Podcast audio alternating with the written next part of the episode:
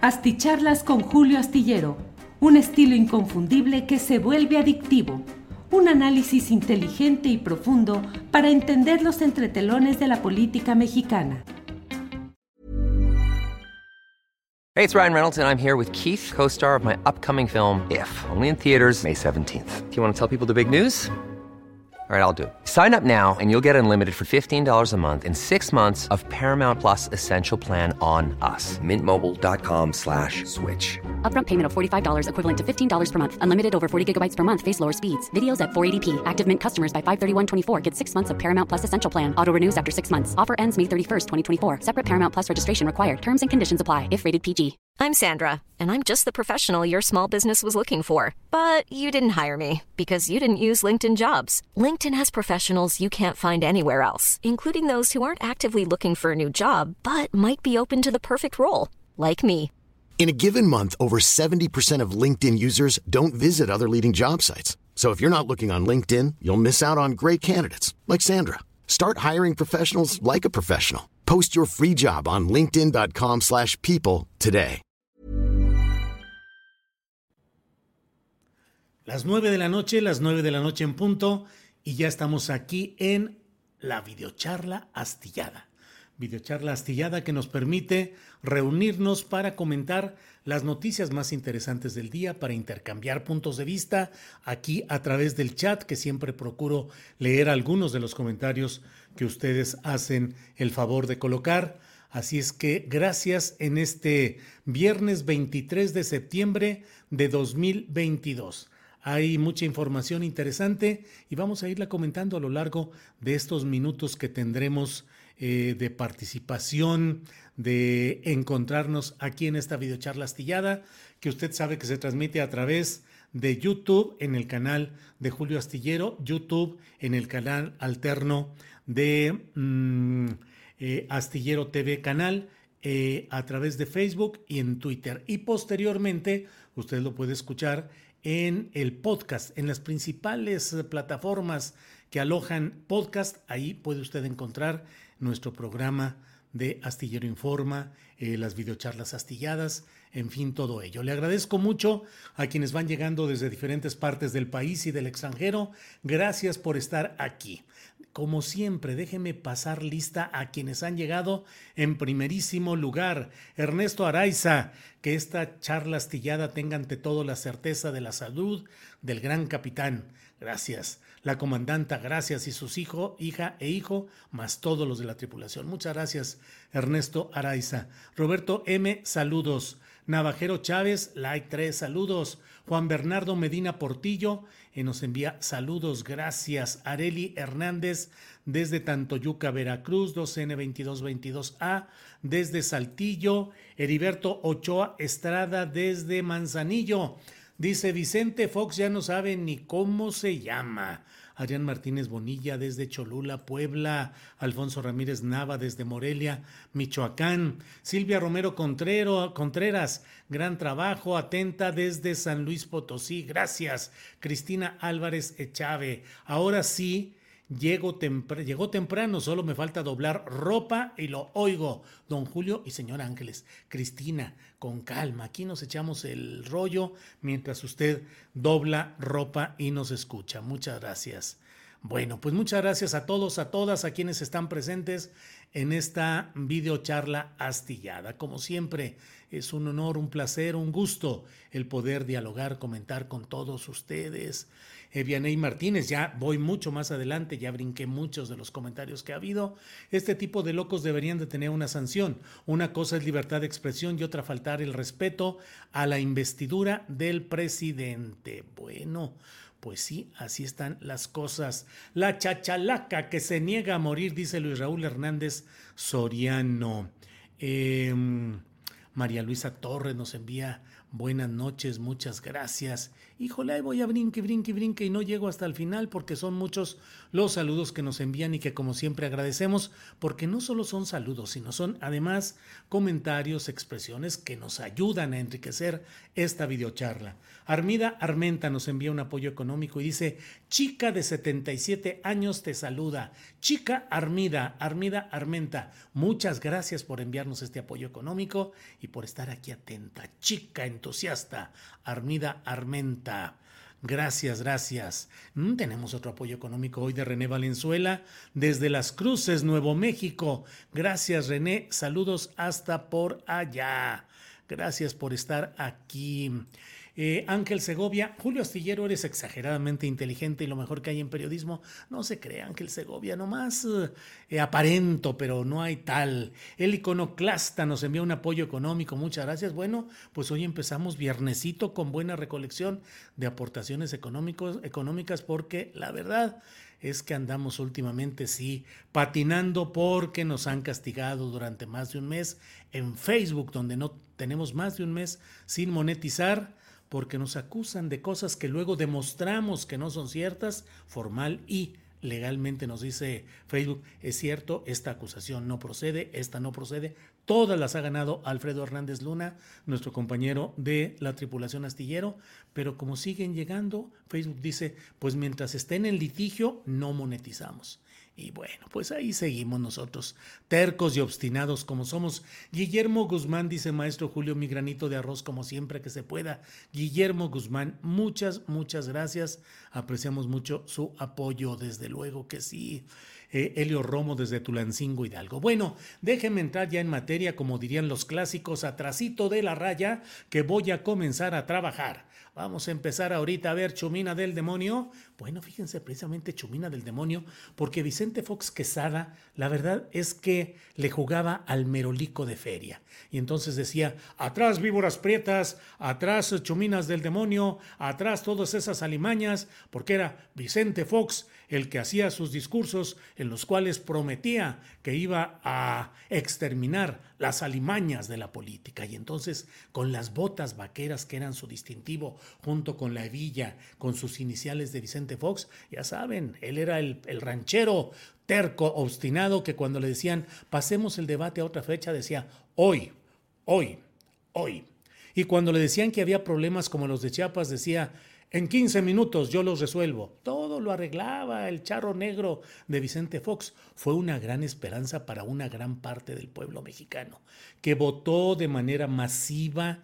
Mm, Vicente Fox llegó con legitimidad al gobierno de México aun cuando yo a Felipe Calderón y a Enrique Peña Nieto nunca les llamé presidente de la República ni presidente de México, les decía ocupantes de los pinos o utilizaba alguna otra fórmula retórica, pero bueno, la verdad es que Vicente Fox ganó por mayoría de votos con una gran expectativa poniéndole fin a las décadas de historia del Partido Revolucionario Institucional, que hasta entonces había sido aplanadora, apabullante, maquinaria electoral contundente que ganaba de todas, todas, en lo que eran eh, la presidencia de la República era eh, inevitable. O sea, ser candidato del PRI a la presidencia de la República equivalía a ser virtualmente el presidente de la República entrante, salvo el caso específico de mm, Luis Donaldo Colosio Murrieta, que fue asesinado, como todos sabemos,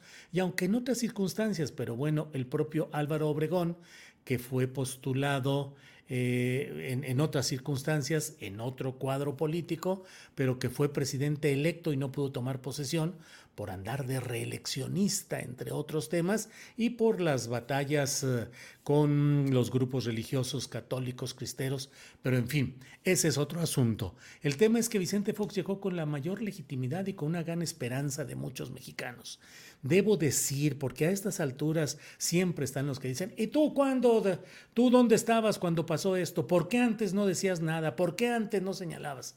Yo desde durante la campaña de Vicente Fox y el momento de su toma de posesión y durante su gobierno señalé las enormes pifias, eh, la corrupción, el enriquecimiento, los abusos familiares de esa pandilla de Vicente Fox y su gabinete francamente hecho para los negocios, para la amistad, para el cuatismo, para el disparate político. Esa es la verdad. Vicente Fox Quesada llegó a enriquecerse junto con Martita Sagún, Martita Sagún, ya saben ustedes, y con los hijos de ambos, con los familiares de ambos, tanto de Martita como de Vicente. Vicente Fox estaba en la quiebra, tenía problemas económicos, su rancho, el rancho de Fox, ahí era una cosa olvidada y sin mayor, eh, sin prosperidad ninguna. Y vean ustedes en lo que se convirtió con el dinero procedente de...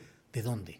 O sea, grandes negocios cuando él estaba como presidente de la República, pues no, tenía que dedicar todo su tiempo a la cuestión eh, de, la presidencia de la República, pero lo convirtió, como muchos otros, simplemente en la gran tranza, en la tranza junto con una muy buena parte de los integrantes de su gabinete.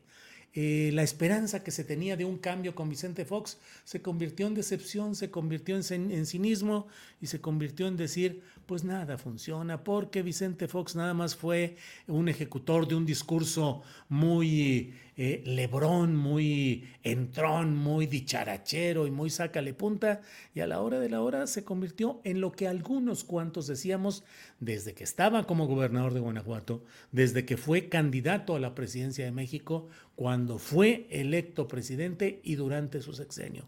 Era un fiasco previsible, un hombre hecho al estilo empresarial, fue alto ejecutivo de la Coca-Cola y era a favor de él se abrió en un episodio que no se tienen pruebas específicas, pero sí los hechos nos muestran que Ernesto Cedillo Ponce de León, que fue un presidente desde un principio muy abocado a atender los intereses de Estados Unidos, terminó abriendo, haciendo juegos de democracia que eran, que son muy afines al proyecto de Estados Unidos. Abrió la posibilidad, digo para empezar, eh, Mm, redujo la fuerza del Partido Revolucionario Institucional, que es el partido que lo llevó a la presidencia, pero lo llevó porque no quedaba de otra después del asesinato de Luis Donaldo Colosio, y se dedicó a abrir la posibilidad de que hubiera un Congreso dividido, que no fuera eh, controlado más por el PRI, y abrió la primera oportunidad de que hubiera elecciones en la capital del país, donde ganó la izquierda electoral con Cuauhtémoc Cárdenas como pionero, y luego desde mi punto de vista creó las condiciones para que llegara al poder Vicente Fox Quesada, que era bien visto por los gringos. Vicente Fox en el fondo es una especie de gringo habilitado como mexicano por un acta de nacimiento, pero de pensamiento gringoide y con una idea muy definida de la falta de empatía y de apoyo real a las necesidades del pueblo mexicano. Vicente Fox llegó porque se hizo una reforma constitucional que cambió la redacción original que decía que los candidatos a la presidencia de la República tenían que ser hijos de padre y madre mexicanos. No había de otra. Por eso no pudieron ser presidentes de la República Carlos Hank, entre otros. Eh, Jesús Reyes Heroles, pero en el caso de Vicente Fox, pues que se abre la posibilidad para que pudiera ser presidente de la República alguien que fuera hijo de, no, no le pongan lo que están pensando, hijo de padre o de madre eh, mexicanas, de padre o de madre, uno de los dos, con uno bastaría. Así es que eh, hijo de madre española, hijo de padre eh, llegado de Estados Unidos y con ascendencia extranjera, pudo brincar esa aduana Vicente Fox Quesada y su campaña fue la campaña del panismo tradicional, el bien común, ya saben ustedes todas esas historias. Bueno, cuando estaba él ya en los años en los que tenía que pensar en el futuro del cambio, de la sucesión del relevo, pues apareció en escena quien ya estaba desde el 2000 picando piedra muy duro, que era eh, precisamente este, eh, en todo lo que implicó para la política mexicana la llegada de Andrés Manuel López Obrador a la jefatura del gobierno de la Ciudad de México desde el 2000, desde el 2000. Eh, y cuando llegó el momento de que ya se encaminaba López Obrador, ya se perfilaba para ser candidato a la presidencia de la República en 2006, que déjenme decirles que yo creo que en 2006 eh, López Obrador hubiera podido haber hecho con mucha mayor fuerza, contundencia, profundidad, eh, no solo porque hubiera tenido mayor fuerza física, imagínenselo hace 16 años, pero además em, con una, eh, sin las ataduras y sin los compromisos que de alguna manera tuvieron que irse tejiendo para que llegara en 2018. 12 años después de esto que estamos hablando, de lo que estamos hablando ahora. Eh, pero y bueno, pues se le atravesó Vicente Fox y crearon esa historia junto con su procurador militar Rafael Macedo de la Concha, general del ejército, que era el procurador general de la República, esa historia del desafuero y se aferraron. Y Vicente Fox, claro que él y todo su equipo vamos a llevar hasta el fondo el trabajo para evitar que haya la llegada de estos populistas. Y tejieron la historia jurídica del desafuero y se llegó al desafuero. Y llegó el momento en el cual pudimos haber visto tras las rejas a Andrés Manuel López Obrador, pero ante el gran movimiento que fue el que fue condensando todo el apoyo de esa izquierda electoral y social en apoyo de una opción que representaba a Andrés Manuel López Obrador, ante las marchas, manifestaciones y protestas públicas, pues Vicente Fox tuvo que recular y por tanto es un recurrente en este tipo de cosas de echarse para atrás.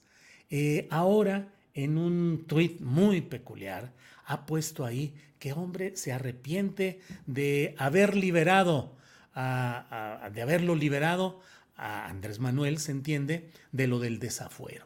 Como si él hubiera tenido la capacidad realmente, a fin de cuentas, de decidir. En primer lugar, está confesando con ese tuit equivocado e impropio, está reconociendo que le valían gorro las leyes y las instituciones y que el asunto del desafuero lo manejó él a su puro leal saber y entender, es decir, por su decisión personalísima. Escribió hoy, ¿saben?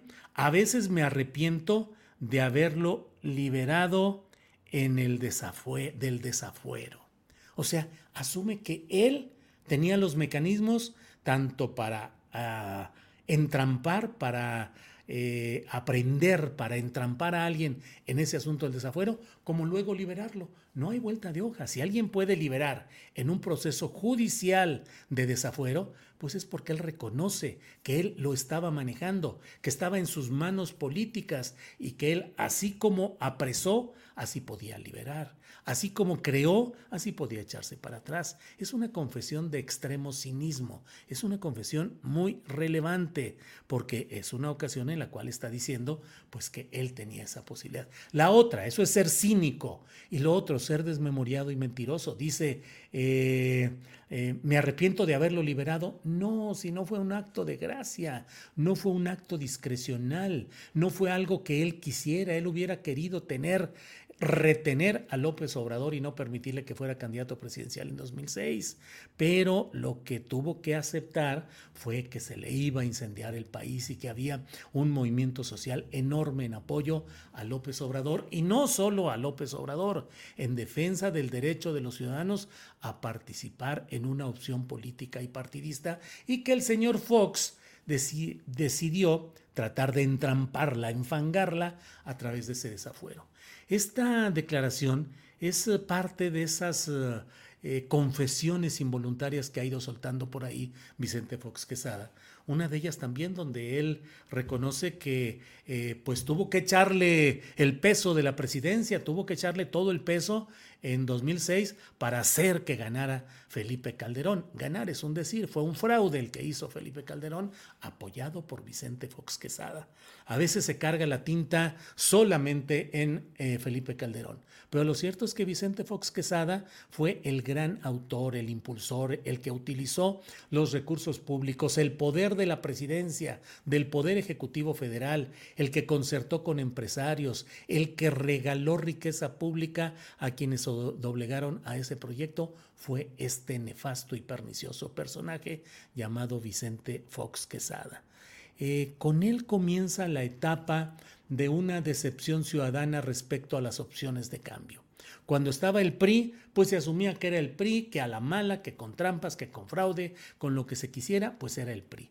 Pero cuando llegó el momento de la alternancia, que quisieron decir que era la transición democrática, no hubo ninguna transición democrática con Vicente Fox, solo hubo alternancia de siglas. Y tuvo un gabinete pésimo, hicieron tranza y media y cuando llegó el momento se apoyó a la única opción que le quedaba a Vicente Fox, que quería que su candidato fuera eh, Santiago Krill, que había sido su secretario de gobernación.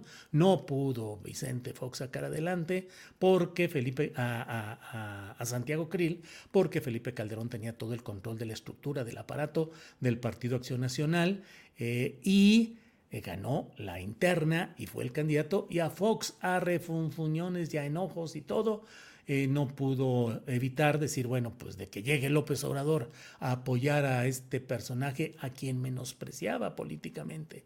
Él quería a Santiago Krill y antes de eso había intentado de que su esposa Martita Zagún fuera quien eh, le sucediera como candidata y Martita se emocionó y hizo aquella fundación Robamos México con, ah, no, no, perdón, Vamos México. Fundación Vamos México, a la cual algunos eh, eh, columnistas perniciosos de aquellos tiempos, astillados, eh, bautizaban totalmente Fundación, paréntesis, RO, paréntesis, Vamos México. Así lo escribí siempre. Fundación RO, Vamos México. Eh, pues no se pudo y entonces ahí están las consecuencias de todo ese desastre que ha hecho. Y hoy ha estado desatado con mayúsculas y con torpezas parecidas Vicente Fox Quesada.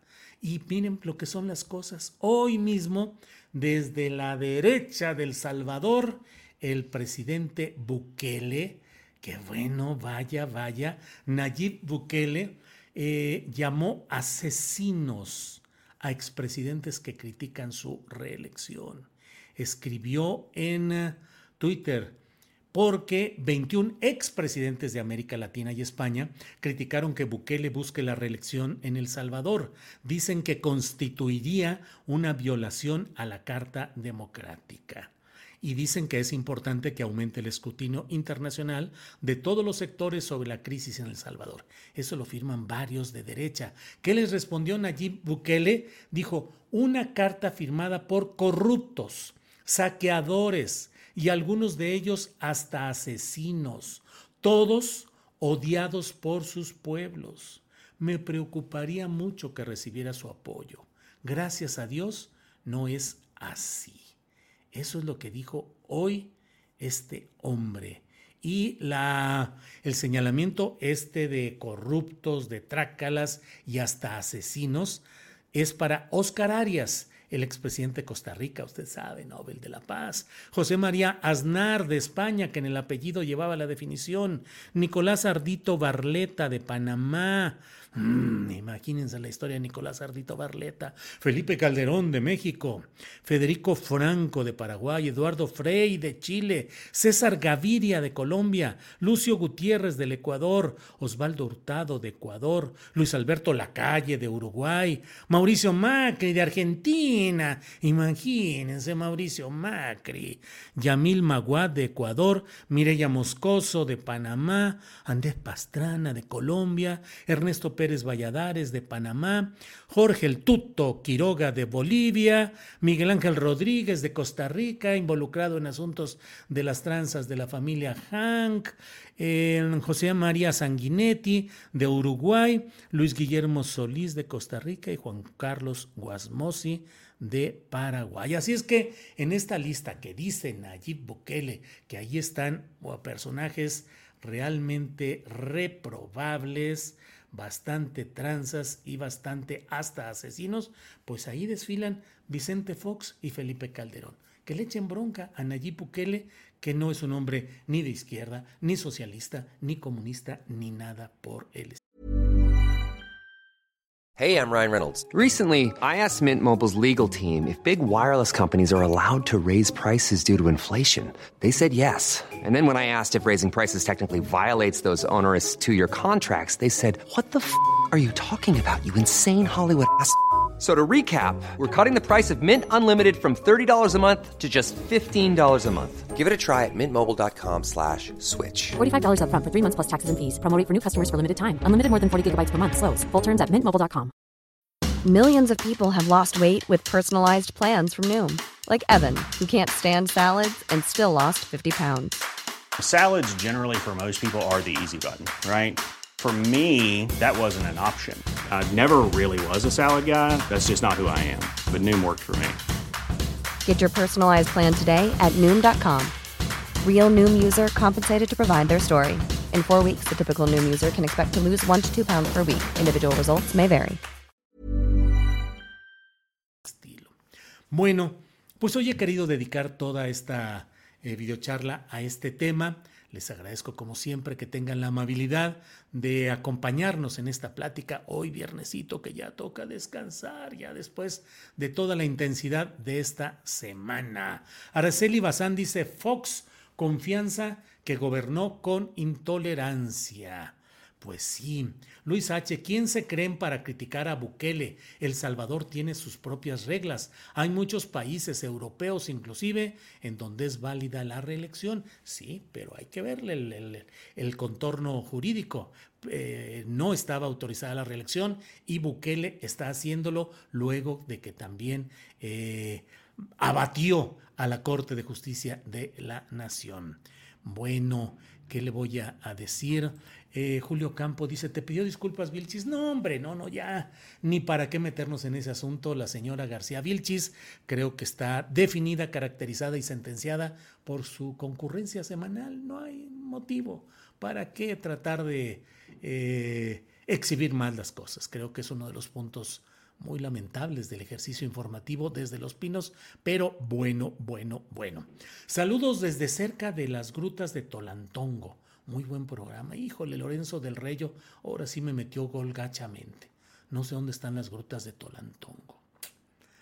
Ni modo, hay que reconocer, si no, este, le hace uno como Fox, que pretende pasar por listo, no lo es, y en lugar de aceptar y decir, pues no, no sé, mejor me dedico a, administrar y a disfrutar mi riqueza mal habida junto con Martita y compañía, pues no se quiere poner ahí a hacer. No, la verdad no sé dónde están las grutas de Tolantongo. Eh, Octavio Martínez Soriano dice, descansa, se lo merecen, que se manita. Igual, doña Ángeles, la cara de Julio se nota cansada. Sí, ya cansado, pero ya con la tranquilidad de que ya vamos a, mm, a descansar. Esperemos que no haya nada especial sábado domingo. Y si lo hay, aquí estaremos nuevamente y regresaremos el lunes. Iliana Lara, Bukele es un maniático sirviendo a los intereses de Estados Unidos. Eh, María E58. Julio, que pases un buen fin de semana con la familia. Un segundito, por favor.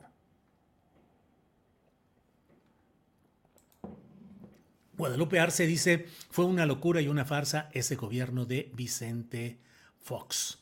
Arturo Lechuga Lozano dice, Vilchis no saben ni leer y quieren que se disculpe. Pues sí, la mera verdad.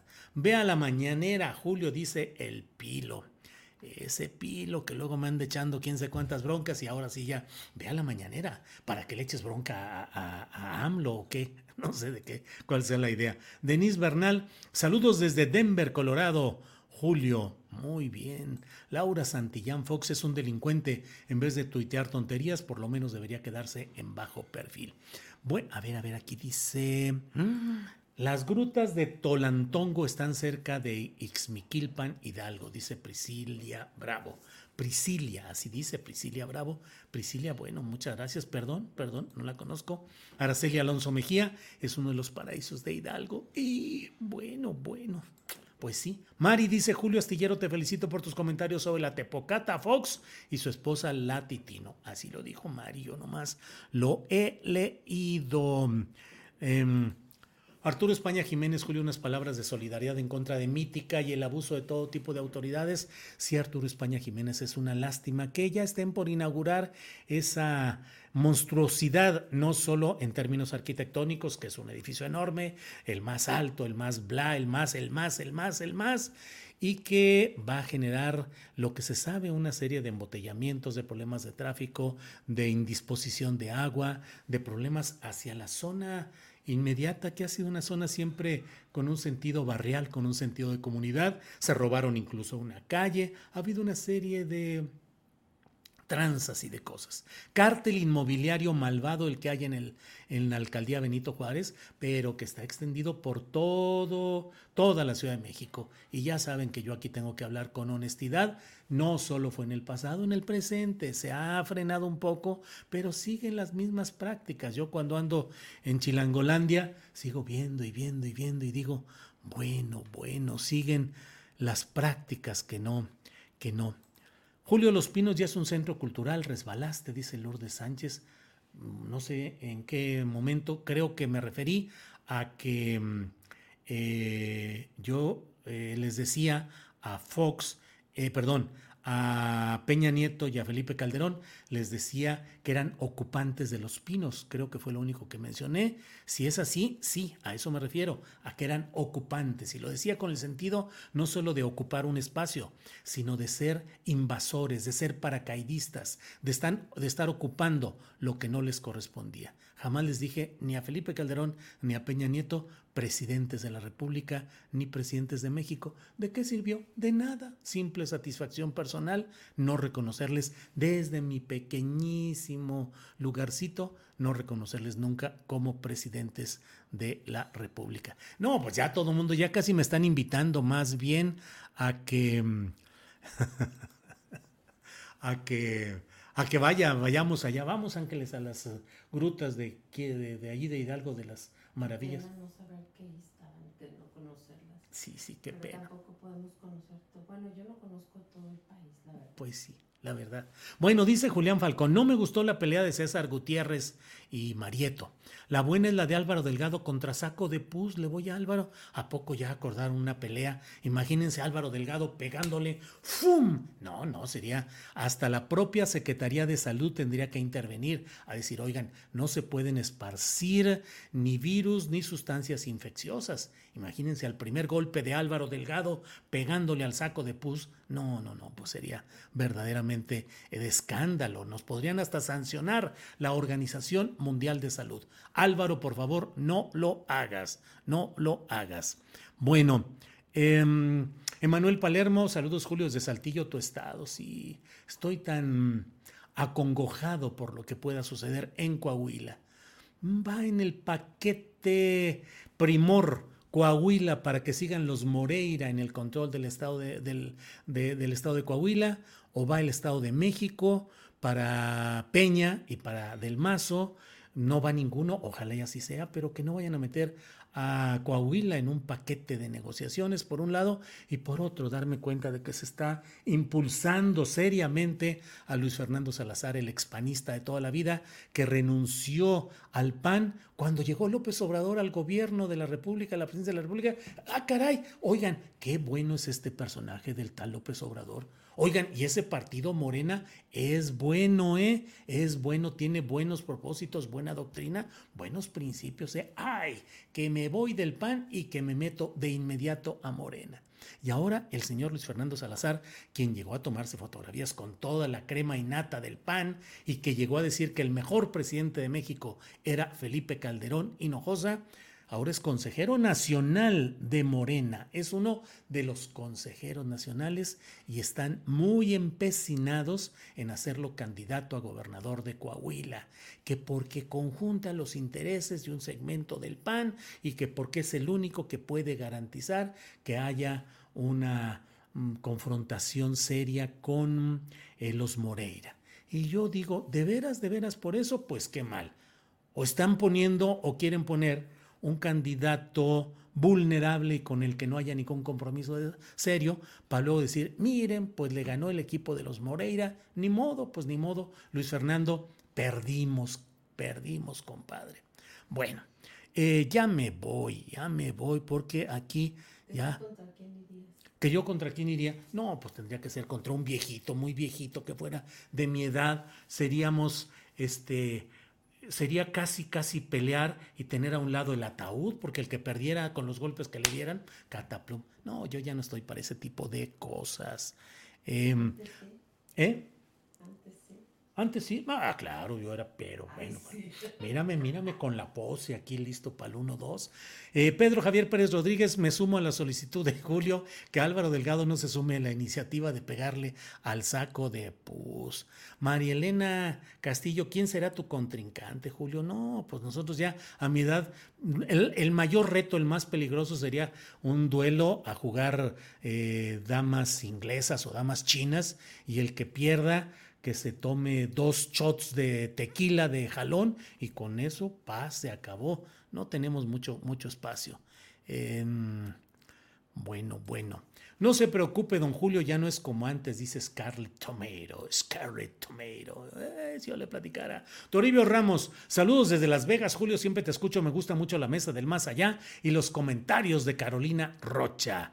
Gracias, Toribio Ramos. Hoy estuvo, como siempre, bien movidita la Em, ah, ah, ah, a los comentarios de García Vilchis.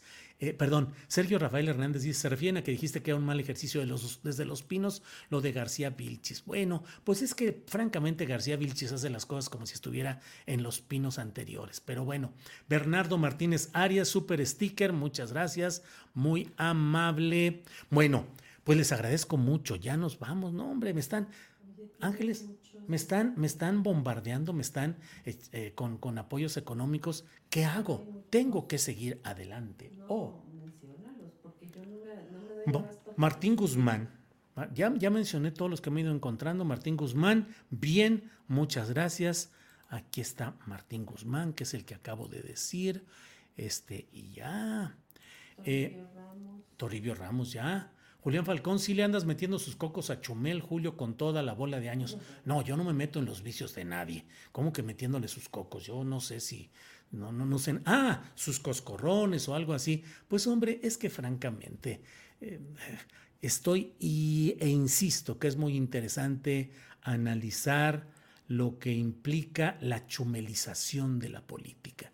Porque mucha gente dice, no, pues es el cotorreo, es el desmadre, es el vacilón, ay, bien simpático, ay, dice puras babosadas. No, hay toda una estrategia de la derecha, mediática con esa chumelización de la política. llega Andrea López y nos envía un apoyo económico. Andrea, muchas, muchas gracias. Muchas gracias por estar aquí. Eh, Pau, Marcos Aquí llega Marcos Fabián. Julio, muy buen programa. Jorge Ramos es periodista o gran periodista empresario. Ramos le importa más su show que el contexto de la violencia. Pues Jorge Ramos eh, forma parte de un tipo de periodismo que es un periodismo eh, de una cadena televisiva estadounidense donde mucho ese es el esquema de la confrontación, del ruido, del choque eh, y bueno, pues es lo que finalmente viene por ahí. Eh, Alex Gutiérrez, Julio, hoy sí sacaste tus fotos de comedia y parodia. ¿Cuáles fotos? No, Alex, ¿cuáles? Dotes, a lo mejor quiere decir, hoy sí sacaste tus dotes. Se me hace que me está usted poniendo, Alex, como esos ejercicios de donde hay que adivinar las palabras. Mm, Albert Vargas nos envía un apoyo económico desde Indianápolis. Muchas gracias. Eh, Omar Avelar por ahí dicen que escuchar a Chumel mata más neuronas que inhalar activo. Eh, Pati Amador dice, eres el mejor periodista que conozco. Julio, eres crítico con argumentos y nos haces reflexionar a quienes te escuchamos. Muchas gracias, Pati Amador. Eh, José Ignacio Barrueta, buenas noches a la familia Astillados. El Jorge Rameros es portador de golpes de varios tipos. Bueno, eh, Ahí está. Juan Carlos Rosales Larralde. Está circulando un recorte que dice que fuiste parte del grupo de asesinos de Eugenio Garza. Es cierto, Juan Carlos Rosales, no hay ni una pizca, ni una uñita de verdad en todo eso que forma parte de una campaña constante, insistente. Eh, todos los días hay insultos, amenazas eh, por lo que le hiciste al empresario Garza Sada, que yo ni conocí, no, yo ni estuve ni en Monterrey, yo normalmente, bueno, no hay absolutamente nada que me pueda implicar o relacionar con ese asunto, pero forma parte justamente de esa campaña de la derecha mediática que se dedica a estar difamando, a estar sembrando este tipo de insidias, de, de este tipo de versiones. Y entonces, claro, todos los días me llega la granja de bots diciendo bla, bla, bla, bla, y vamos a vengar la muerte de don Eugenio porque tú, bla, bla. Bueno, casi, casi ya hay quienes han de decir, eh, casi con pelos y señales, el hecho de decir que... Em, mm, eh, casi los detalles, eh, llegaste en tal lugar. mentira rotunda absoluta. Algunos que he descubierto en el tweet y que tienen una referencia real, a esos les he dicho, demuestra eso que estás diciendo o eres un gran difamador. Uno de ellos, no recuerdo el nombre, reconoció, dijo, está bien, reconozco, disculpas. Eh, totalmente contrario a la línea ideológica, política y periodística que yo tenga, pero reconoció. Otras personas a las que les he dicho han borrado el, el tuit, eh, han argumentado otra cosa, se han escapado, en fin, de todo. Han puesto candadito porque, claro, a los que no tienen ninguna referencia, que se llaman Candadito 2384 o eh, eh, Pasadita del Cayo 1886, pues ¿qué pasa con eso? ¿Qué les puede uno alegar? Pero cuando encuentro quién tiene un nombre, un apellido y se le puede ubicar, le digo te emplazo y te reto a que digas una sola prueba. Álvaro Hidalgo Rebollar dice, Julio, te equivocaste con este asunto. ¿Qué pasó? es que realmente sale una fotografía Ah, es que salió una fotografía.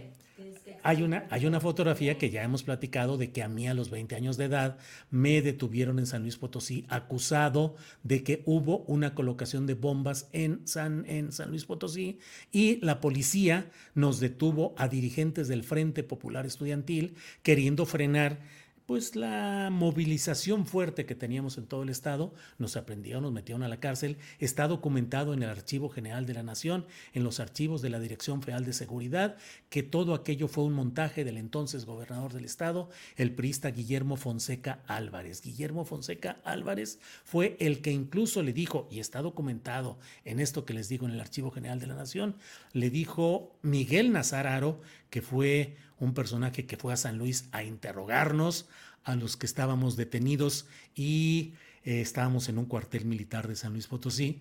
Em, llegó con el gobernador, según lo que relata, dice, eh, le dijimos al gobernador del estado que estos estudiantes no tenían ninguna responsabilidad y que no, no veíamos correcto que se utilizara ese tema para algo así como para tratar de resolver problemas políticos locales. Problemas políticos locales, la fuerza y la oposición que teníamos como Frente Popular Estudiantil. Esa fotografía de cuando nos detuvieron y que no hubo ninguna sentencia, que salimos absolutamente inocentes. Salimos en cinco o seis días, o sea, estuvimos muy poco tiempo, la gente protestó, hubo movilizaciones y salimos rápido sin ningún problema porque no había absolutamente nada. Entonces, esa fotografía la toman ahora y dicen, he aquí cómo cuando fue miembro de la 23 de septiembre y participó en el asesinato del empresario Eugenio Garza Sada. Es un montaje y es una utilización tramposa, pero bueno, pues así están las cosas. Álvaro Hidalgo Rebollar, ¿te equivocaste en el asunto de la zona natural protegida de San Luis Potosí? Pues no, no, no veo en qué me haya equivocado, pero pues usted me dice, con mucho gusto reparo y, cambio lo que usted crea. Em, mm, mm, mm, no es verdad, conozco algunos, varios que no quieren a Julio. Si fuera cierto, ya lo hubieran sacado ellos. Ellos hicieron llorar a Meme y a Mel. Octavio Martínez Soriano, no sé a qué se refiere, y no, yo tampoco no. Digo yo mis respetos a Meme Yamel, no sé quién la hizo llorar, eh, pero no, no, no, yo no tengo nada que ver ahí. Sandy Natura, bien alarmistas la derecha mediática, claro, pues es que es repetir una mentira mil veces hasta que creen que queda como una verdad, pero aquí se topan con una absoluta eh, pared. Afortunadamente, señor Julio, usted con papel en mano comprobó que usted no tiene antecedentes penales criminales. No, claro que no tengo ninguno, no tengo ningún antecedente penal. Fui absuelto inmediatamente a los cinco o seis días, nos liberaron eh, y San se acabó. Pero pues de ahí se agarraron como es natural. Bueno, pues muchas gracias por todo, por todo lo que hemos podido platicar en esta noche. Ya se nos fue el tiempo, llevamos 40 minutos aquí de charla. Muchas gracias a todos y nos vemos. Nos vemos el lunes en, la, en nuestro programa de Astillero Informa de 1 a 3 de la tarde o sábado y domingo si es que hay algo. Descansemos, disfruten a la familia, disfruten el tiempo, disfrutemos la vida, eh, leamos un buen libro, escuchemos buena música, veamos una buena serie, una buena película. Están las de Jorge Fons. No hay mejor homenaje hoy a Jorge Fons que ver algunas de sus extraordinarias películas, Los Cachorros, aquella con eh, José Alonso, em, Rojo Amanecer con María Rojo y Héctor Bonilla, eh, Los Albañiles con ah, López Tarso, em, en fin, Los Albañiles, eh, Rojo Amanecer, em, en fin, las grandes películas de Jorge Fons. Véanlas y bueno, nos vemos pronto. Buenas noches, gracias, hasta pronto. Planning for your next trip? Elevate your travel style with Quince. Quince has all the jet setting essentials you'll want for your next getaway, like European linen, premium luggage options, buttery soft Italian leather bags, and so much more. And is all priced at 50 to 80% less than similar brands. Plus, Quince only works with factories that use safe and ethical manufacturing practices.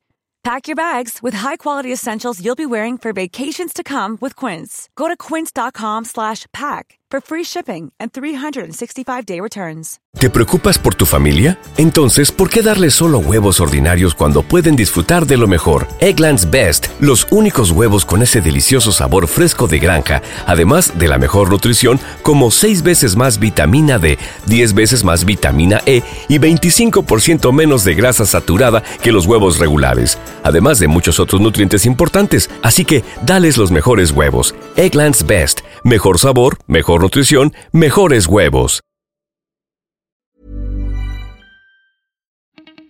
Para que te enteres de las nuevas asticharlas, suscríbete y dale follow en Apple, Spotify, Amazon Music, Google o donde sea que escuches podcast. Te invitamos a visitar nuestra página julioastillero.com.